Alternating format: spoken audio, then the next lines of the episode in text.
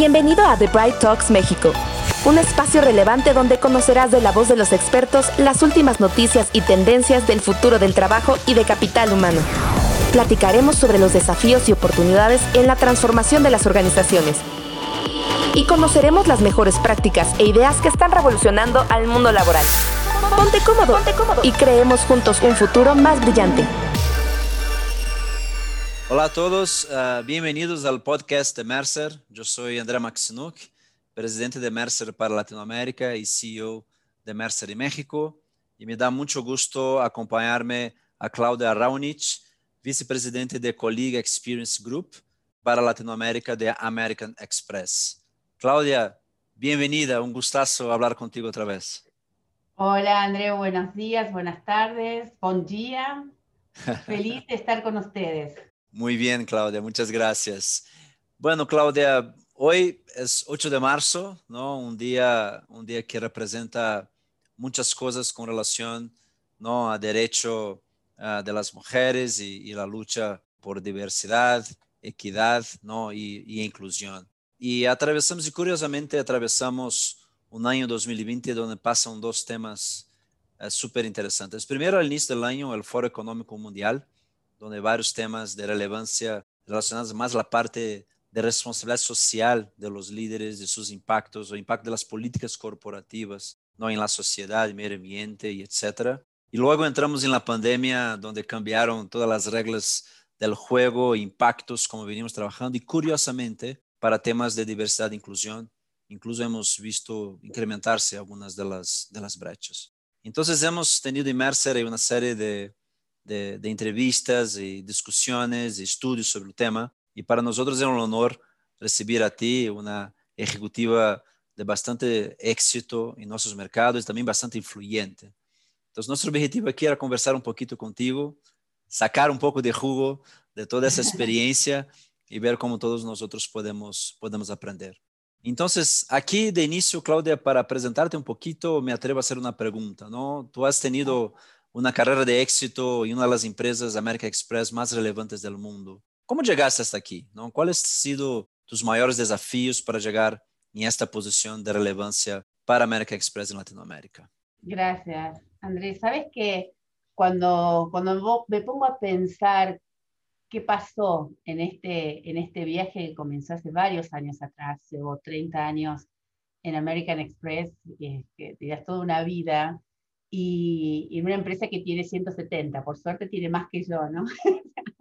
y cuando, cuando empecé a, cuando terminé el, tal vez mi formación en el, en el secundario y empecé a estudiar en la universidad, soy psicóloga, eh, una persona a la que yo siempre admiré muchísimo fue mi abuelo, eh, italiano, que vino desde muy joven, eh, terminando la Primera Guerra Mundial, eh, y llega de Italia a Argentina, y él pensaba que llegaba a Nueva York y le parecía muy fácil la forma en que hablaba en inglés en este lugar. Le llevó unos días darse cuenta que estaba en Buenos Aires. Y lo que siempre admiré de él fue el, el haberse superado, esta resiliencia con la que se separó de su familia y fue a formar su vida en un, nuevo lugar. Y a mí siempre me quedó esta, esta historia que él contaba, ¿no? De su viaje, de su descubrimiento, y lo admiraba muchísimo, lo sigo admirando. Y yo dije, cuando yo sea grande, yo voy a querer también conocer el mundo, no escapándome de una guerra, sino, sino de, de, poder hacerlo de una manera de también agradecer y dar y aprender.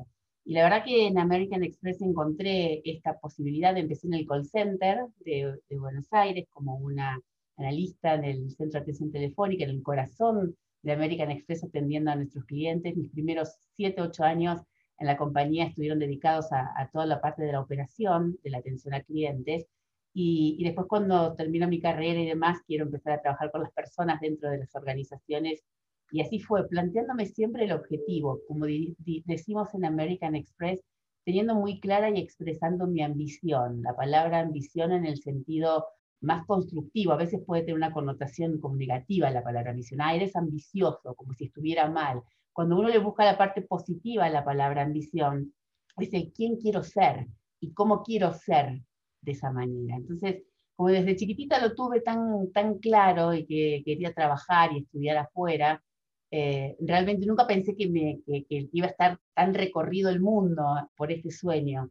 Y la posibilidad de estar en una compañía multinacional donde realmente se pueden hacer movimientos tanto de un área, como en este caso un área de operaciones, de call centers, al área de recursos humanos, después poder mudarme de países, tuve responsabilidades desde Argentina para Latinoamérica, en toda la parte de reclutamiento al principio, después me fui a Estados Unidos, todo talento para Latinoamérica y Canadá, Después me mudé a España, donde tuve la posibilidad de ser el head de recursos humanos en España. Regreso de España a Buenos Aires con un rol de casi toda Latinoamérica para llevar relaciones laborales, por el, el MBA, como digo yo, que había hecho en España, relaciones laborales y sindicales. Y después de tres años llego a mi amado México, eh, en el cual estoy hace ocho ya, y no lo puedo creer, y me parece que hubiera llegado ayer, pero es un país que me cautivó. Creo que una de las cosas importantes de estar a donde estoy hoy es estar disfrutando de la cultura del país al que voy, aprender muchísimo y sentir que aporto desde lo que más me gusta hacer, y en este caso que es desarrollar a las personas, eh, buscarles un valor. Por una persona para mí que, que crees que se desarrolla una organización ya cumplí mi sueño. Y gracias a Dios son varios. No quiere decir que tenga que ver conmigo directamente, pero sí de poner un engranaje para que suceda y el poder este, a través de distintas cámaras como tú y yo trabajamos y en, distintas como AMEDIR o el American Chamber of Commerce o, el Council de Empresas Extranjeras Globales, donde uno también da desde su aporte y su aprendizaje abrir espacios. Y eso realmente es lo que, lo que me fascina, me encanta y, de vuelta cierro, eh, tener claro cuál es el sueño, que es tan difícil a veces, ¿no? Inspirador, Claudia. Gracias. No, y, y, y seguro sigues tocando diría mucha gente dentro de American Express, también afuera de American Express, ¿no? He tenido oportunidad de estar contigo en varias discusiones, ¿no? Y eres realmente una influencer. Y de ahí, de ahí quizá viene ahí un, un segundo tema, ¿no? Eh, usas toda esta experiencia, aprendizaje, ¿no? Para generar impacto, ¿no? Como, como mencionaste. Ahora, también te he visto como entre varias cosas que, que influencias, una, una en particular que me llama la atención, que es el tema de diversidad, equidad e inclusión.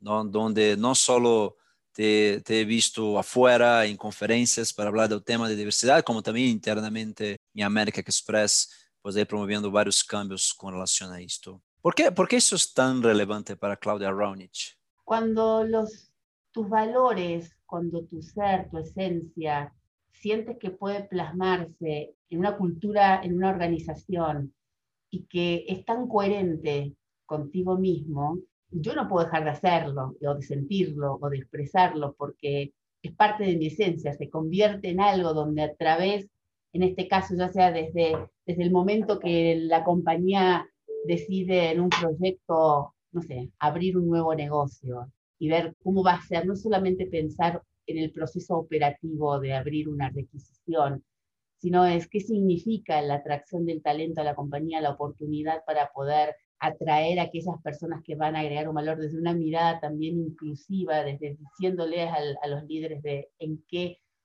otros lugares se puede buscar talento más allá de los canales o lugares tradicionales, o que eh, nos aseguremos de que estamos todos mirando con distintas lentes en el proceso de entrevista de los candidatos, o cuando hablamos de los procesos de desarrollo de personas, cómo realmente diseñamos más allá de un contenido teórico, sino también desde ver experiencias de aprendizaje. Cuando estamos ante un cambio o reestructuración de un negocio per se, cómo contemplar toda la vida o el ciclo de vida de los colegas. Es tan coherente la manera en que lo hacemos o se hace en American Express que coincide con mi escala de valores. Entonces, eso a mí me inspira, me inspira porque va ligado a un propósito muy interno, muy mío. Me inspira mucho también en, un país como es México, donde las relaciones, el vínculo con las personas es tan importante y es más importante el, espíritu de, colaboración que, el individualismo, y eso también tiene que ver conmigo. Entonces, capaz que me pasan estas cosas de querer ayudar, querer colaborar, dejar una impronta, un impacto, porque en algún punto es lo que yo también recibo. Creo que se trata de esa, del dar y el recibir, ¿no? Excelente. Ahora, Cláudia, aqui entre tu e eu, eh, e como platicava no início, o mundo todavia não está onde queremos, não? Eh, e, e, aí eu creio que há uma mescla de, temas sociais com temas corporativos. Não? Temas sociais hemos visto otra vez, ¿no? Con la pandemia quizá se, se incrementó la brecha ¿no? De, de, diferentes segmentos de la población, si quieres decir de una manera, no solo tema de género. Y también, y también el mundo corporativo, pues termina siendo quizá un reflejo de, de, lo que es la sociedad, o quizá el mundo corporativo también influencia la sociedad ¿no? a mantener estas, esas brechas. Lo que nos da a nosotros ejecutivos que realmente, como tú mencionas, eres una apasionada, o ese tema está en tus valores y, y ve ¿no? el matrimonio eh, perfecto con, con, con, America Express, pero todavía sigue siendo un, un, desafío. Cuéntanos un poquito de tu experiencia, ¿no? ¿Cómo tú has hecho? O sea, ¿cuál es el secreto de Claudia o, o, o qué políticas ha logrado influenciar, ¿no? Para, para realmente apoyar el crecimiento de mujeres dentro de la organización, no solo mujeres, de una manera, pero incluso hasta puestos clave como el tuyo. Mira, eh, creo que una de las cosas que, que a mí me, me, me interesa mucho es poder entender, es una como curiosidad intelectual en algún punto, pero con una sensibilidad emocional y conectada a estos valores que hablaba anteriormente.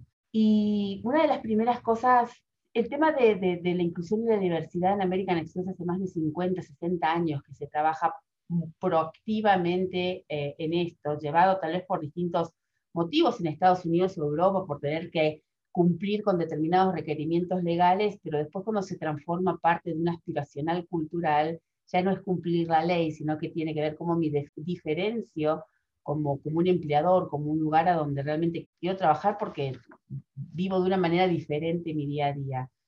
Y bueno, me pasó ya estar en Estados Unidos cuando trabajé allí que podía linkear la inclusión y la diversidad no solo con los colegas, sino también con los clientes. Y me acuerdo que uno de mis primeros acercamientos muy fuertes con temas de, de inclusión de, no solamente de mujeres, porque imagínate que yo vivía en la Florida, estaban las oficinas en Miami, con lo cual éramos realmente este, la torre de Babel, decía yo, porque éramos de distintos países, de distintas culturas, era la primera experiencia que tenía tan multicultural, y para mí era aprender cómo es esto. Yo venía de un país, de una cultura eh, argentina, descendientes de italiano, que muy marcado, con determinadas formas hasta de comer y el horario y demás, y me empecé a ir a, a, a vivir una cultura donde tenía que programar un, una comida, una barbecue un sábado, un mes o dos meses de anticipación, cuando nuestra cultura latina es tocar la puerta y decir estoy llegando en 10 minutos. Entonces, desde esa cosa chiquitita hasta los temas más complejos. Y hacer una campaña, me acuerdo, con Ogilvy, una campaña de comunicación interna, donde pusimos en las oficinas y en las salas de juntas, sobre todo, sillas y una de esas sillas era una silla de ruedas. O poníamos unos cuadros con unos zapatos de hombre y había uno que era un zapato, un zapato de mujer. O poníamos las, la, las cruces, dos lápices, me acuerdo, dos lápices todos y una pluma que este, representaba eh, las estrellas de David y la cruz de, de la religión católica. Entonces, era, era eh, empezar a ver la diversidad desde una forma de vida, de estar juntos, porque tenemos un objetivo que era servir, que es servir a nuestros clientes, y que cualquiera sea tu bagaje, tu nacionalidad, tu eh, elección sexual, etcétera, podías traer un valor agregado. Eh, y esto cuando me fui a España también lo viví desde otro lugar, porque en España se trabajaba muchísimas horas, pero mucho, mucho, mucho, que no era condescendiente con el resultado. O sea, había un, y, em, y empezar a promover estilos de trabajo diferentes, me pasó también que en, España veía trabajar diferente porque vienen todos los nórdicos a vivir a España para, no más flexible la vida, más divertida, más calurosa. Y entonces el mobiliario que se usaba era para gente alta, de más de dos metros, y eran mesas y sillas que se podían subir o bajar. Yo la primera vez que veía, ah, muebles para gente, no, porque estaba acostumbrada a ver de gente de determinado tamaño, tal vez. Entonces, son esas cosas que tuve muchos insights que cuando regresé a Argentina, también fue un shock, porque yo veía que yo había cambiado formas de ver y que en mi país, de donde yo este, soy original, no, no, no, no, se, no se vivía, no, se pensaba diferente. Entonces también poder ayudar a eso.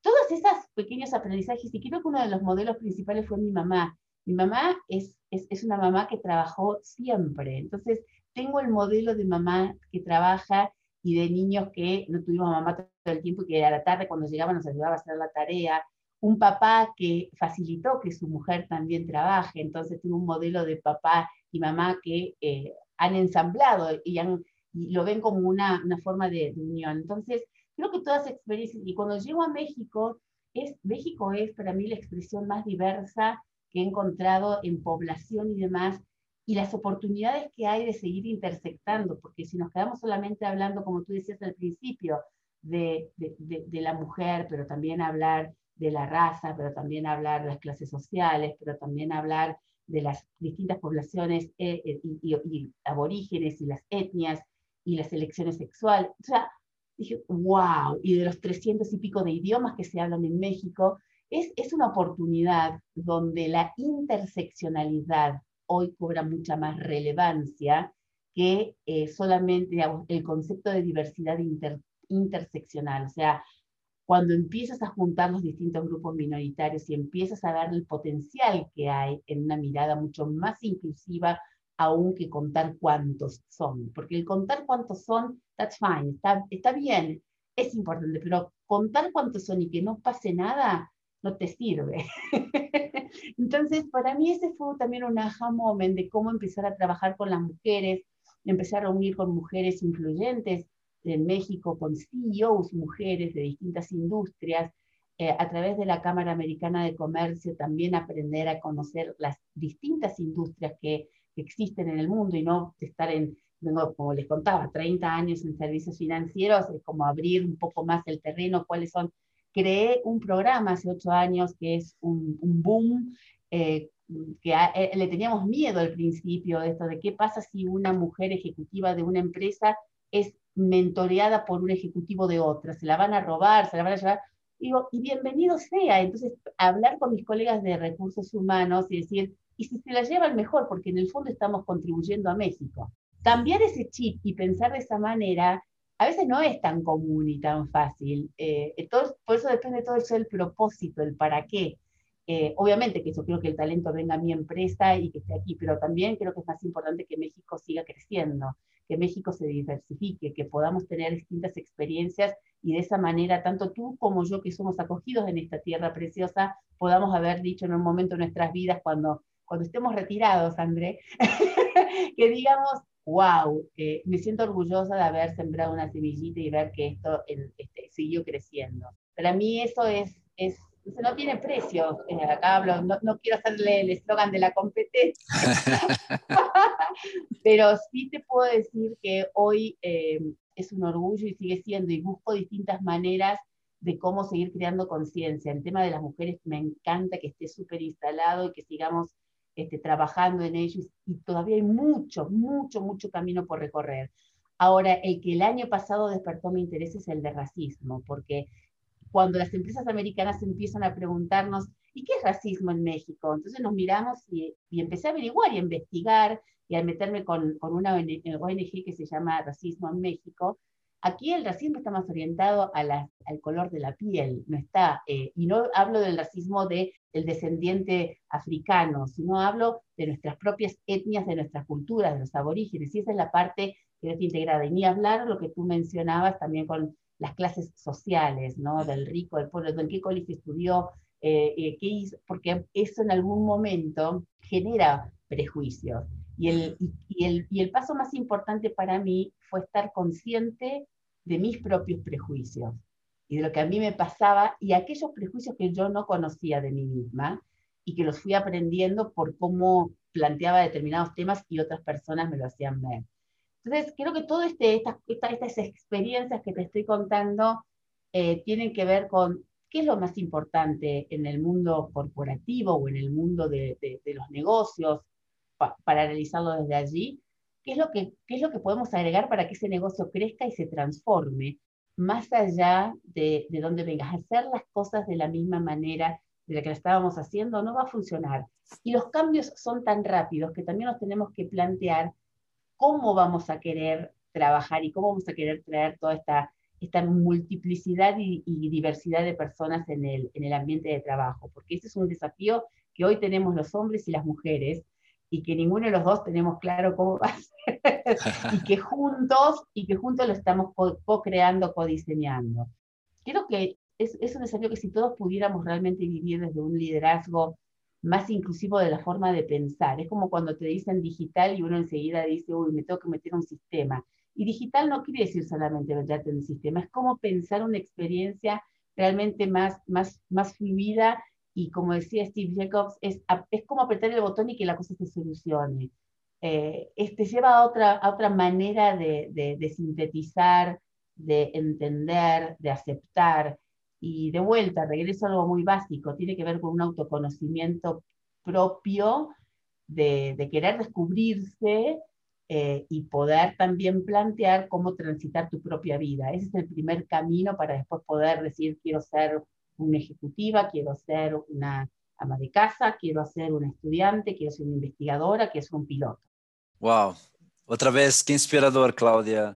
Y mencionas algunas cosas que a mí me gustaría reforzar aquí, ¿no? Eh, es el tema de, eh, esto que hablas de los sesgos, de, esos, de los sesgos, famosos sesgos inconscientes, ¿no? Y cuando uno empieza a entender a sí mismo, sus actitudes, reacciones, ¿no? Y ver cómo eso está conectado, quizá, no con esa visión diversa o mucho más de sus propias preferencias, y como simplemente la conciencia sobre esto ya te ayuda mucho en, en, la, en la acción.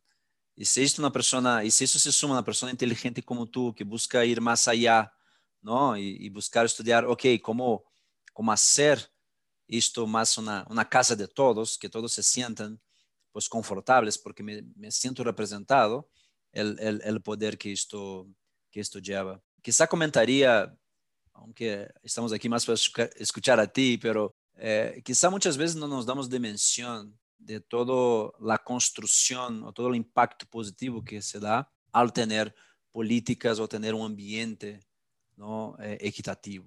Entonces, imagina el mundo si, si, si puede beneficiarse más de diferentes perspectivas, puntos de vista, geografías, experiencias, y no, y no solo simplemente limitarnos, como pasa muchas veces uh, en una organización, a una, misma forma de pensamiento o incluso gobiernos. ¿No? Escuchamos ahí, mencionabas el año pasado, uh, del tema de, de, etnias, de raza, ¿no? Y como también muchos gobiernos se dieron cuenta que eran gobernados por una mayoría de hombres blancos, ¿no? Entonces, ¿cómo eso impacta en las decisiones de la sociedad? Y dentro corporativo también, solo un ejemplo, si nosotros pensamos que todo, toda la parte de creatividad e innovación depende de, de diversidad de pensamiento, como mencionaste a Steve Jobs, ¿no? Toda esa diversidad de pensar, incluso cosas que no existen, y eso se da a través de una, otra vez, de, gente pensando distinto. Entonces las compañías se pueden dar más cuenta de, de, del beneficio de, todo esto. Ahora, estamos viendo este tema, hoy es 8 de marzo, imagina, pues tú tienes ahí una experiencia de muchos años en diferentes geografías, con diferentes grupos, promocionando el tema de diversidad, equidad e inclusión. Imaginemos un nuevo ejecutivo o una nueva ejecutiva, Claudia Chavita, entrando ahí en la, en la organización y quiere, y quiere encarar este, este tema y quiere realmente desarrollar un ambiente interno ¿no? de, de equidad de, de, género. ¿Qué consejo le da Claudia Raunich? ¿Por dónde empezar?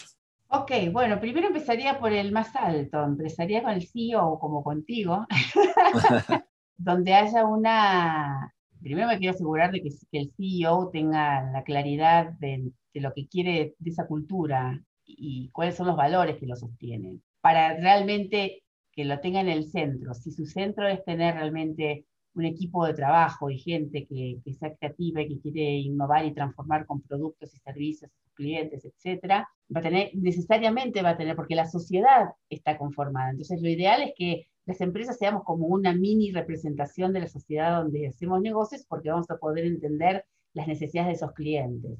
Si tengo a alguien que va solamente a estar evaluando necesidades de determinados tipos de clientes, ahí es donde voy a empezar a trabar, porque es como que no vamos a poder entonces congeniar, ¿no? En, en que haya diferencias. Lo primero es, ¿cuál es la estrategia de negocio? En esa estrategia de negocio, ¿cuál importante es la cultura y cómo quiere vivirse esa cultura?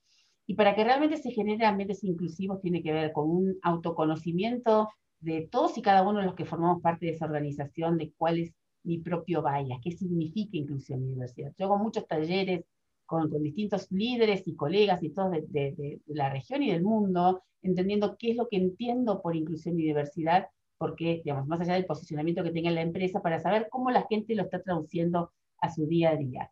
Pero lo más importante de esto, por más de contenido que le pongas, tiene que ver con determinadas características.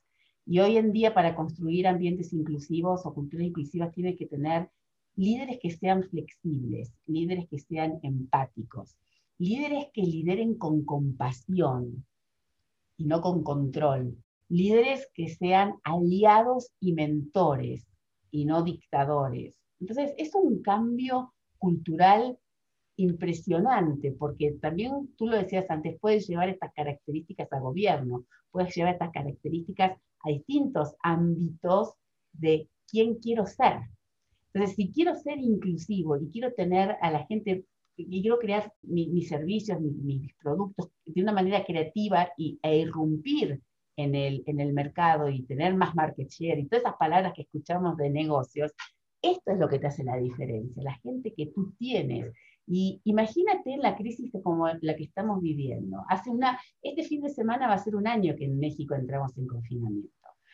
Imagínate si no nos hubiéramos adaptado a trabajos de esquemas de trabajo flexibles, aquellos que seguimos trabajando desde casa. Imagínate cómo tuvimos que pensarla de que estamos ahora, muchos son la, la, pareja, o estoy con el roomie, o estoy con los padres, o estoy con alguien viviendo, o, o, o vivir, como yo digo, les digo a los chicos de mi equipo, ahora tenemos unos nuevos compañeros de trabajo. Nunca pensaste que tu pareja iba a ser tu compañero de trabajo, porque quien te cruzas en el pasillo para ir al baño, para ir a la cocina, es a tu marido, tu mujer, tu pareja, tu hijo, tu roomie, tu abuela, tu padre, tu, tu mascota, o en otros casos tu soledad.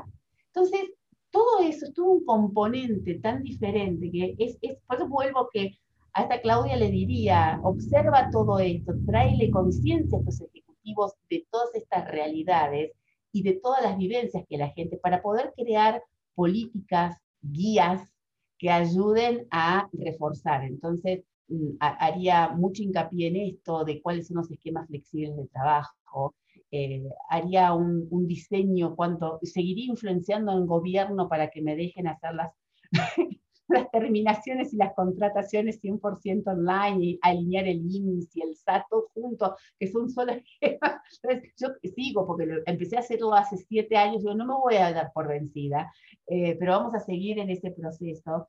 Y, y, más importante, para poder pensar así, tenemos que tener una estructura flexible de pensamiento. Y, y, y, ese, cómo llevo el control, porque es donde los líderes durante muchos años nos sentimos muy seguros eh, controlando eh, todo, ¿cómo, ¿cómo es aflojarle un poco el control, pero asegurarme que el resultado está?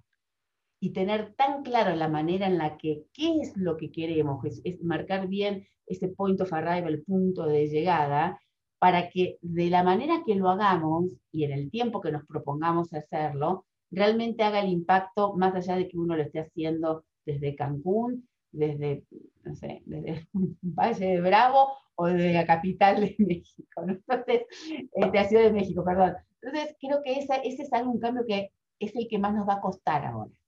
Que la gente esté trabajando desde cualquier lado y que no le tenga miedo a que suceda. En algún punto, Andrés, yo creo que también nosotros, antes de que pasemos al retiro, tenemos que influenciar a las autoridades de los países para que no nos pongan tantas trabas de que si alguien está trabajando desde Estados Unidos pueda hacerlo para México. Porque hoy tenemos todo un sinnúmero de temas fiscales y de laborales, legislativos. E, e, el mundo va a cambiar para ese lado, tiene que cambiar para ese lado. Y vamos a poder encontrar talento de cualquier manera, en cualquier parte del mundo, para hacer cualquier trabajo, por proyectos, por horas. Nosotros, los seres humanos, vamos a tener que cambiar el esquema de ocho horas, cinco días a la semana. Entonces, todas estas cosas son lo que yo le diría a Claudia. Claudia, no mire solamente lo que te preguntan para hoy. Mire lo que puede pasar dentro de 10 años, y capaz que estoy diciendo 10 años es muchísimo, porque avanza muy rápido, de tener la, la, mente muy abierta y de estar continuamente eh, estudiando y analizando tendencias. Nosotros estamos trabajando, como tú sabes, hace muchos años en recursos humanos, en Amex, en los datas and analytics y cómo realmente tomamos nuestras decisiones analizando datos, análisis, tendencias, porque es la única manera de entender el por qué suceden las cosas y después alinearlo con el para qué lo hago. Eh, eh, esto reforzaría mucho en la gente. Eh, pasémonos en las, en, en, las necesidades, no porque alguien nos lo dice, sino también porque hay una, un fact ahí dando vuelta, una evidencia que me marca una tendencia. Y después también innovar, eh, romper y no tener miedo, probar, equivocarnos dentro de lo posible con, con, con riesgos medidos y bueno, si nos equivocamos y estamos todos de acuerdo, decir, bueno, de, esto vamos a aprenderle también. Yo de, hace 30 años atrás, creo que lo único que tuve de esto era mi, mi, mi intellectual curiosity. Lo otro no, no, no lo tenía tan claro. Me hubiera servido un consejo a tiempo, pero bueno. No, pero mejor aprendizaje, ¿no? Cuando uno tiene los valores y, se pone a trabajar y encuentra la forma de, y has encontrado, ¿no? Y aliado a tu... Poder, preguntar, André, perdón si te interrumpí, pero poder preguntar, ¿para qué? Exacto. ¿O por qué? Y entonces, ¿y qué pasaría si? ¿Cuál sería el impacto si se cambia esta manera? Y si probamos y vemos que nos resulta, entonces creo que el, el poder hacer estas preguntas de las cuales no tienes las respuestas y salirse del lugar del saber y mover al lugar del ser y encontrarse en ese lugar, creo que es mucho más redituable. Sí, sí, exacto, uh, Claudia. Lo que comentaba era justo este tema. Si uno quiere impactar, va a encontrar la forma de, ¿no? de, de lograr. Y, y, cuando mencionabas, espero que las cosas avancen y todo, pues son las crisis que vemos avances, ¿no? Eh, entonces, cuando vemos las crisis como una oportunidad de salir mejores de lo que, de lo que éramos antes, ¿no? Entonces, yo, yo sí realmente, y además creo también esta nueva generación que viene con mucha pila y mucha, y mucha gana de cambiar cosas y quizá yo, yo he aprendido mucho con ellos y, y creo que, que, están ahí para, para retar el famoso status quo, ¿no? Entonces vamos a salir mejores, seguros. Total, totalmente, eso de la escucha entre generaciones es súper importante. Un tema que a mí nadie tampoco me avisó en su momento y que le diría hasta a Claudia y a André, que recién empiezan, es que se focalicen mucho en, las, en la salud integral de sus colaboradores, tanto la física como la, emocional. Y me atrevería también a decir la espiritual. De hecho, nosotros en Amex, en algunos países, este, tenemos programas que tienen que ver con la espiritualidad y tener espacios para que la gente pueda ir a orar, eh, respetar este, los, los, los, días santos los días feriados de sus religiones, porque en realidad era una concepción más integral del ser, es donde también la gente va a querer trabajar contigo y va a querer quedarse. Entonces, eh, uno de los temas que ahora, obviamente, COVID, nos dio como un, wow moment de decir cómo están nuestras estrategias de salud. Y cuando hablo de estrategias de salud, no me refiero, solo, digamos, incluyo en México en particular el plan de gastos de médicos mayores, pero esto si escucha alguien de cualquier otro país, es integrar la estrategia de salud a la estrategia de negocios, la estrategia de salud de los colaboradores y me atrevería a decir algo más, la estrategia de salud de nuestros clientes y ahí ya abrimos otro negocio, Pero el, el, poder conectar esto, porque si la gente no está cuidándose, si la gente no, si nuestra gente, nuestros colaboradores no están saludables, no solamente nos va a salir más caro, obviamente, pero no vamos a poder responder a las necesidades de nuestros clientes. Mírate ahora todos los, los delays que hay en algunas industrias por no poder estar produciendo los niveles o no poder generar porque no pensamos antes otras maneras de hacer algunos negocios. Pero si nuestros clientes se enferman y tampoco pueden hacer uso de nuestros productos y servicios, entonces creo que eh, poner a la estrategia de inclusión y diversidad y la de salud y que se hable y que se conecte con la estrategia del negocio son claves en, en, el mundo de hoy. Esto se lo digo no a la Claudia principiante, sino al ejecutivo, al CEO, al CHRO este, y al, al financiero de la empresa para que le den una una vuelta de, de, digamos, de pensamiento más holístico y una estrategia de negocio y personas, ¿no? Y clientes, vamos. Wow, excelente, Claudia. Sí, eh, totalmente de, de, acuerdo contigo y también trayendo para los días de hoy eh, el mayor desafío, ¿no? Porque ya no tienes un ambiente controlado, entonces si tenías dos mil colegas, ¿no? O colaboradores, pues tenía una oficina con dos mil colegas y ahora pasa a tener dos mil oficinas con realidades distintas y garantir salud o, temas de equidad y acceso, pues va, va, a variar mucho más, ¿no? Entonces seguro son buenos desafíos, ¿no? Para salir con una sociedad más justa, más, más, más equitativa, pero que si no encaramos, pues podemos, como mencionaba al inicio, realmente contribuir para que la brecha incremente en vez de, de, de reducirla. Claudia, y además, este, todos tus quotes aquí fueron muy inspiradores y motivadores y yo creo aquí después hablando con los colegas de Mercer, creo que nos da ahí agenda para poder tener incluso otras conversaciones, pero me llama la atención aquí para mantenerlo interesante y poder eh, este, incrementar un poco la curiosidad para los siguientes podcasts. Yo quiero agradecerte tu, tu participación el día de hoy. Eh, fue realmente una conversación muy interesante y tus insights, de hecho apunté varias cosas aquí que creo que me, me ayudaron a pensar de una manera diferente. Entonces, Muchas gracias, Claudia, por su participación en el día de hoy.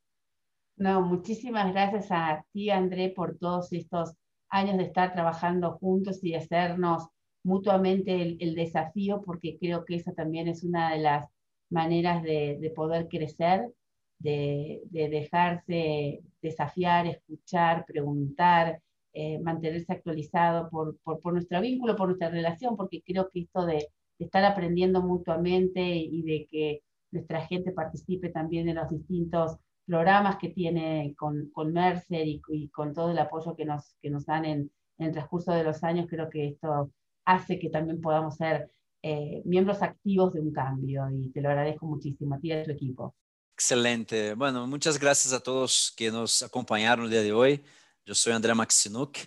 uh, presidente de Mercer para Latinoamérica e CEO de México, e tive o prazer de receber a Cláudia Raunich, vice-presidente de Colleague Experience Group de Latinoamérica para American uh, Express. Então, muitas graças uma vez mais a Cláudia, muitas graças a los que nos escutaram no dia de hoje e, por favor, estejam atentos até o seguinte podcast uh, de Mercer. Muchas gracias, hasta luego. Gracias por acompañarnos. Nos escuchamos pronto en el próximo episodio de The Bright Talks México.